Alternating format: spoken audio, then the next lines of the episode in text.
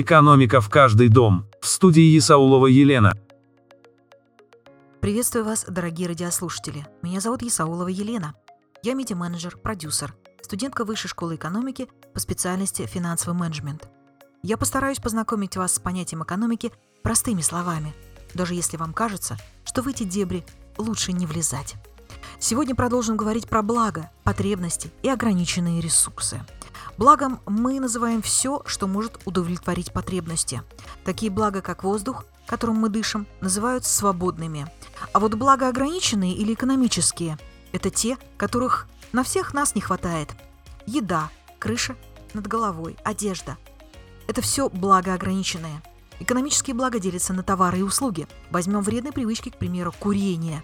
Являются ли сигареты благом? Конечно же нет.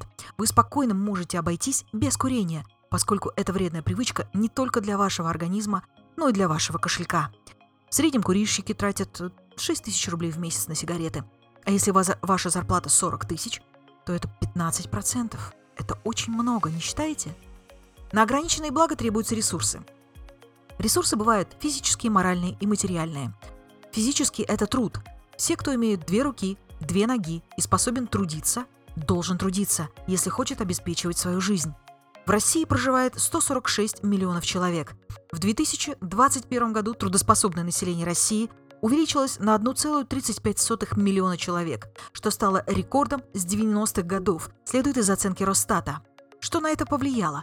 Пенсионная реформа, рост миграции, повышение рождаемости в 2000-х. По состоянию на 1 июня 2023 года в России ориентировочно проживает 83 миллиона трудоспособного населения. Это 56% от всего населения страны. Вы скажете, это много? Отвечу, это практически норма даже по Европе. Но если смотреть на развитые и недружественные нам Соединенные Штаты Америки, там трудоспособное население составляет 76%. Да, понятно, что США – страна мигрантов, которые туда как раз и приезжают, чтобы работать. Отчасти это так и есть. Но все же в России есть один губительный факт. У нас принято считать, что трудиться мы можем только будучи крепко здоровыми, сильными и умными. А если мы не такие, то проще получать пособие от государства или сидеть на шее у родственников. У многих есть инвалидность, не дай бог, конечно, но пенсия покрывает минимальный размер оплаты труда, и эти люди могут контролировать свою потребительскую корзину. А вы умеете ее контролировать? Мы, будучи безработными, хотим смартфоны, гаджеты, онлайн-игры, социальные сети, мессенджеры. Мы хотим быть модными – и все это хочется бесплатно. Плюс курение и другие вредные привычки. А на них государство не рассчитывало, рассчитывая пенсии и пособия. Государство рассчитывает на то, что вы будете жить по, по средствам. Хорошо, если вы не один или не одна. Если есть бабушки, дедушки, жены, мужья, дети, они помогут. Будут тащить на себе, потому что любят вас. А если вы один или одна, пособие по безработице покрывает минимальную величину оплаты труда, если вы потеряли родственников, вам полагается страховая пенсия 6,5 тысяч рублей. Ее получают круглые сироты. Вы скажете, ну как жить на, жить на эти деньги? Ответ – это не ваш заработок, это помощь, чтобы выжить. Это то, что прибавляется к вашему заработку, а не то, на что надо существовать. Вывод – нужно работать. Вы скажете, меня никуда не берут. Сразу остановлю вас в этой рефлексии. Вы должны пытаться до тех пор, пока вас не возьмут – потому что именно так проверяется ваше истинное намерение работать. А если пытаетесь или не пытаетесь, то это ваш выбор. Базовая экономическая теория строится на принципе необходимости выбора. Потребности безграничны, ресурсы ограничены. Есть такое понятие альтернативные издержки или упущенная выгода. Это то, от чего вы отказались, сделав другой, на ваш взгляд, правильный выбор – Понимаете, о чем я? К примеру, вместо гаджета вы записались на курсы английского языка. Гаджет стоит 25 тысяч рублей, курсы стоят 15 тысяч рублей. Альтернативные издержки составляют те самые 25 тысяч рублей. А можно ли сказать, что вы упустили выгоду?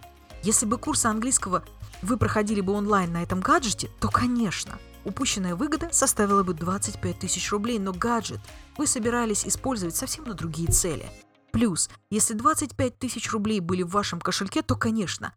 А если пришлось просить у родственников или пойти за кредитом, то, конечно, нет.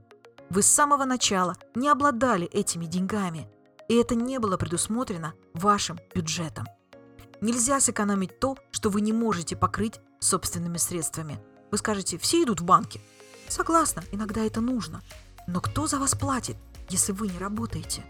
Значит, кому-то вы скостили семейный бюджет и образовали в нем дуру на 25 тысяч рублей. Благородно? Не думаю. Но вот на английский язык родственники наверняка нашли бы 15 тысяч рублей и были бы рады вам помочь, видя ваше стремление к учебе, к изучению языков. Почему я говорю, чтобы выжить, нужно работать? В качестве очень нехорошего примера, да простят меня защитники детей, я со слезами на глазах смотрю такие новости, скажу, что в Таиланде, Камбодже, Бангладеш 15-летние подростки зачастую работают на швейных и других фабриках по 9 часов в день, 6 дней в неделю за 2 доллара.